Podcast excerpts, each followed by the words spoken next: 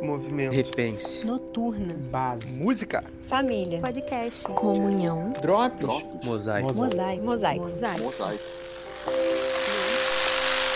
Fala pessoal, espero que estejam bem e estejam aproveitando esse tempinho aí que a gente ganhou, né, para ficar em casa, nem que seja trabalhando, lendo um bom livro, vendo uma série e ouvindo nossos drops diários. É, eu gostei da ideia do Davi, né? Ele tá falando sobre um livro aqui. E aí tinha um tempo que eu tava querendo começar a ler um livro que é o Discípulo Radical. A gente já estudou ele lá na igreja, do John Stott. E aí eu comecei a ler e vou, vou tentar fazer que nem ele, né? Cada cada drops aqui, os próximos vão ser baseados assim nesse livro, né? em cada capítulo desse livro.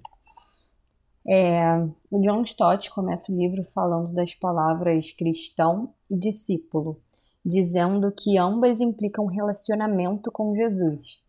Mas ele se atreve assim, dizendo que talvez discípulo seja um pouco mais forte, pois inevitavelmente implica um relacionamento entre aluno e professor. E aí, quando a gente pensa, né, durante os anos de ministério que, que Jesus esteve aqui na Terra, ele tinha os doze companheiros, que foram os seus discípulos, e eles estavam sob a instrução do seu mestre e senhor, que era Jesus. É, e às vezes, pensando assim, né, a gente esquece que a gente também deve ser assim a gente esquece de estar sobre a disciplina de Jesus, de Deus, como o próprio autor diz. É, a gente deve ser discípulo de verdade, para que a gente não tenha que ouvir o que está escrito lá em Lucas 6,46. É, e por que me chamais Senhor, Senhor, e não faz, não faz o que eu digo? É, e é por isso que ele usa o radical, por isso que ele fala em discípulo radical porque esse ser radical se refere àqueles que são extremos em seu compromisso, e é assim que devemos ser. É, totalmente compromissados né, com, com a missão de Jesus, com a nossa missão aqui na Terra. E é por isso que o John Stott escreveu esse livro. E aí, ao longo dele, ele apresenta oito características essenciais para a gente conseguir exercer esse discipulado radical, né? Então, a primeira, o primeiro capítulo assim do livro se refere à primeira característica que ele diz ser essencial, que é o inconformismo. E aí eu vou começar aqui citando o que ele fala. A igreja tem dupla responsabilidade em relação ao mundo ao seu, ao seu redor. Por um lado, devemos viver, servir e testemunhar no mundo. Por outro, devemos evitar nos contaminar por ele. Assim, não devemos preservar nossa santidade fugindo do mundo, nem sacrificá-la nos conformando a ele. É, a gente tem um versículo na Bíblia né, que fala bem disso, que está lá em Romanos 12, 2, que fala: Não vivam como vivem as pessoas desse mundo, mas deixem que Deus os transforme por, por meio de uma completa mudança na mente de vocês.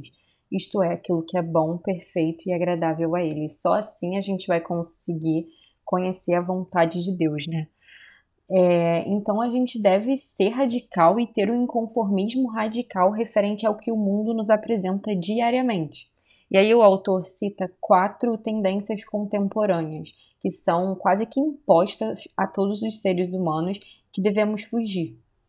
É, e aí a primeira tendência que ele fala aqui no livro é o pluralismo, que é um conceito que rejeita as alegações é, de perfeição e singularidade.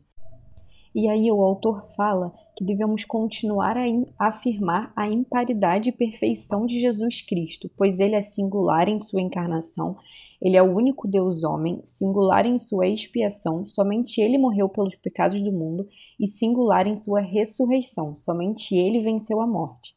E sendo que em nenhuma outra pessoa, a não ser em Jesus de Nazaré, Deus se tornou humano. Em seu nascimento, carregou os nossos pecados em sua morte e triunfou sobre a morte em sua ressurreição. Ele é singularmente competente para salvar os pecadores. Ninguém mais tem suas qualificações. Ele é o único, não existe ninguém como ele e ele não tem rival nem sucessor. Então, a gente tem um exemplo vivo, né, que é Jesus e que vai totalmente contra essa tendência que o autor diz, né? E a segunda que ele aponta é o materialismo, que é uma preocupação extrema, né, com as coisas materiais que podem abafar a nossa vida espiritual. Em Mateus 6 temos um texto que fala a respeito desse assunto, né? Que diz assim: Não acumulem para vocês tesouros na terra, onde a traça e a ferrugem destroem e onde os ladrões arrombam e furtam. Mas acumulem para vocês tesouros no céu, onde a traça e a ferrugem não destroem e onde os ladrões não arrombam nem furtam. Pois onde estiver o seu tesouro, aí também estará o seu coração. E lá no livro de Jó também é falado: no saí do ventre da mãe e no voltarei. E é assim que a gente deve pensar, né? A gente não, não vai levar nada daqui na terra, só o que realmente estiver no nosso coração.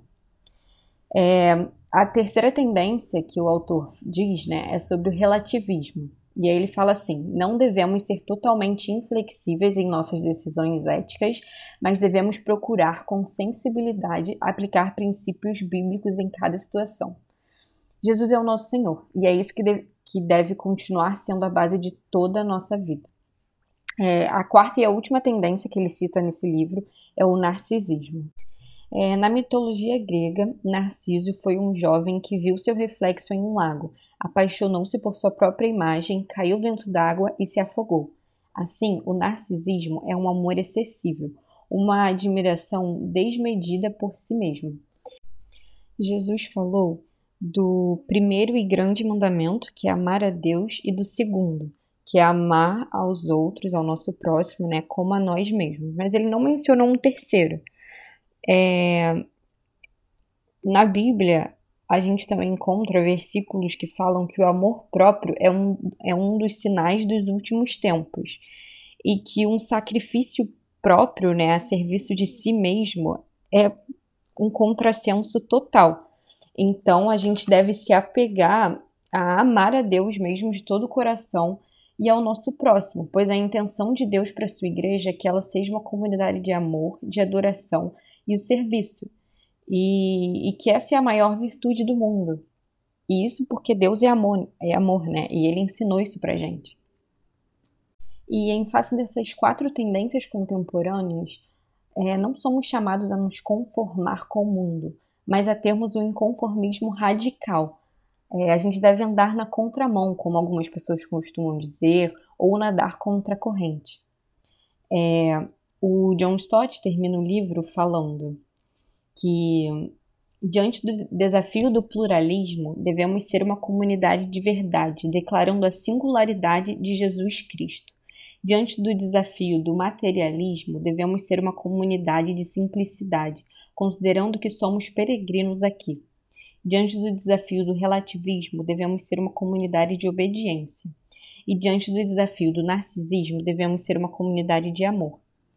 É, pode ser difícil às vezes a gente pensar nisso, mas a gente tem um exemplo vivo de como que a gente deve agir e viver, que é Jesus. Então, a partir do momento que a gente se torna discípulo dele, a gente se torna aluno e a gente deve aprender com o nosso melhor e maior professor.